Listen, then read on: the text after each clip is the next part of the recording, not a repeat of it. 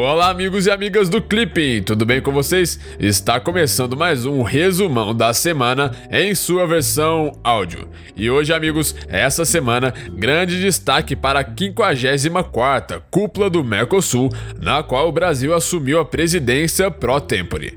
Além disso, vale a pena ficar de olho no aumento das tensões entre Irã e Estados Unidos e o relatório da ONU sobre segurança alimentar. Então, sem mais delongas, vamos para as principais notícias dos dias 15 a 19 de julho de 2019.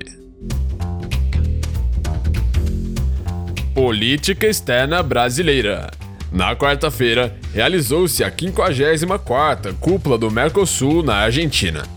De acordo com as notícias, o Brasil assumiu a presidência pró-tempore do bloco com o intuito de preservar e fortalecer as linhas de ação adotadas durante o mandato argentino, no sentido de intensificar a negociação de acordos comerciais externos, reduzir a tarifa externa comum e dar seguimento aos esforços de racionalização do funcionamento do bloco com diminuição de custos e burocracia. Ainda na quarta-feira, foram assinados dois acordos entre os membros do Mercosul.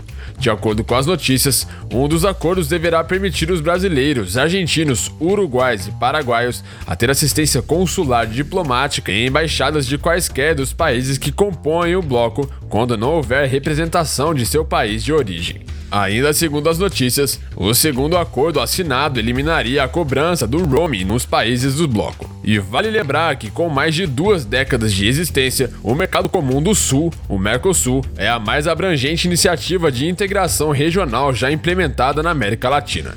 O Mercosul foi fundado em 1991 por meio do Tratado de Assunção e atualmente engloba Brasil, Argentina, Paraguai e Uruguai, que são os países fundadores, e Venezuela, que completou seu processo de adesão em meados de 2012, porém encontra-se suspensa. Desde sua fundação, as trocas comerciais do bloco multiplicaram-se quase 10 vezes, de 4,5 bilhões de dólares em 1991 para 44,9 bilhões de dólares em 2018. América Latina e Caribe. Na terça-feira, a União Europeia ameaçou impor novas sanções contra a Venezuela caso não sejam obtidos resultados concretos nas negociações entre o governo de Nicolás Maduro e a oposição para solucionar a crise do país. Segundo a notícia, os europeus teriam recebido com satisfação a retomada das negociações sob a mediação da Noruega, mas pediram que se alcance com urgência um resultado que permita eleições transparentes e supervisionadas internacionalmente. Na quinta-feira, autoridades da Argentina determinaram o congelamento de bens no país de membros do grupo islâmico terrorista Hezbollah. De acordo com a notícia, o grupo islâmico xiita libanês foi também classificado como uma organização terrorista pelo governo argentino. Ainda na quinta-feira, o presidente do México, Andrés Manuel López Obrador, afirmou que seu governo buscará garantir que a fortuna do narcotraficante El Chapo retorne ao México. Segundo a notícia, estima-se que El Chapo, condenado à prisão perpétua na quarta-feira, tem uma fortuna de 14 bilhões de dólares. Estados Unidos. Na segunda-feira, o governo norte-americano anunciou uma nova regra para pedidos de asilo no país. Segundo a notícia, a medida, que passará a valer a partir da terça-feira, só permitirá a aceitação de pedidos de asilo que tenham sido negados em um terceiro país pelo qual tenham passado a caminho dos Estados Unidos. Na quarta-feira, os Estados Unidos bloquearam a Turquia de participar do programa de caças norte-americano F-35 da Organização do Tratado do Atlântico Norte, a OTAN, após a compra de mísseis russos. De acordo com as notícias, a medida aconteceu cinco dias após o início do recebimento do material russo pela Turquia, o que constitui uma violação ao compromisso da OTAN de evitar a adoção de sistemas da Rússia. E vale lembrar que a Organização do Tratado do Atlântico Norte, a OTAN, foi criada em 1949 como uma aliança militar intergovernamental. Atualmente, a organização conta com 28 países membros da América do Norte e da Europa. Os objetivos políticos da organização são voltados para a promoção de valores democráticos e a prevenção de conflitos. Militarmente, a organização é comprometida com a resolução pacífica de controvérsias, mas no caso de falha das negociações diplomáticas, a OTAN pode invocar a defesa coletiva, que é um de seus pilares. Irã e questão nuclear. Na segunda-feira, o chanceler iraniano Mohammad Hazev Zarif advertiu que os Estados Unidos estariam brincando com fogo no que concerne aos comentários do presidente norte-americano Donald Trump sobre o programa nuclear iraniano. Ainda na segunda-feira, ministros das Relações Exteriores da União Europeia reuniram-se em Bruxelas para tentar salvar o acordo nuclear de 2015.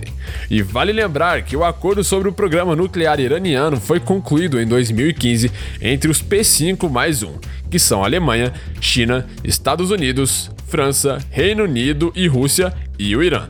Contudo, em maio de 2018, o presidente norte-americano Donald Trump retirou os Estados Unidos do acordo, optando por retomar sanções contra o país. Na quinta-feira, Trump afirmou que a marinha norte-americana teria derrubado um drone iraniano no Estreito de Hormuz. Segundo Trump, esta é a última das muitas ações provocativas e hostis por parte do Irã contra navios que navegam águas internacionais. Ainda na quinta-feira, a Guarda Revolucionária Iraniana anunciou a apreensão de um petroleiro estrangeiro que estaria contrabandeando combustíveis para o Golfo. África. Na sexta-feira passada, um ataque a um hotel no sul da Somália deixou pelo menos 26 mortos e 56 feridos entre somalis, quenianos, norte-americanos, britânicos e tanzanianos. Segundo a notícia, o grupo terrorista islâmico Al-Shabaab, ligado à Al-Qaeda, teria reivindicado a autoria do ataque. Na quarta-feira, a Organização Mundial da Saúde, a OMS, classificou o atual surto de ebola na República Democrática do Congo como emergência de saúde pública de interesse internacional. De acordo com a notícia, a classificação seria utilizada apenas para epidemias mais graves com potencial para espalhar-se para outros países.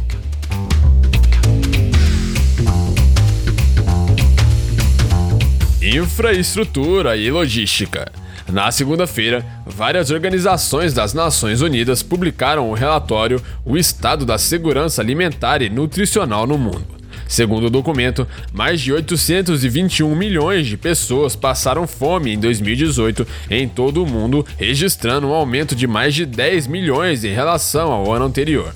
Ainda de acordo com o relatório, após 2015, a desnutrição vem aumentando no mundo. Economia.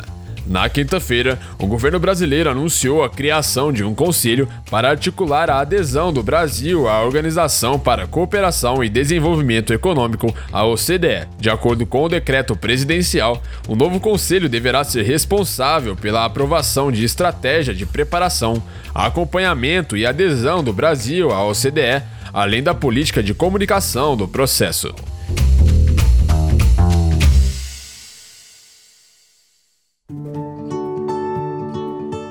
Então é isso aí. Essas foram as principais notícias dessa semana. Se você gostou, não se esqueça de deixar o seu feedback. E se tiver alguma dúvida, pode entrar em contato conosco, ok?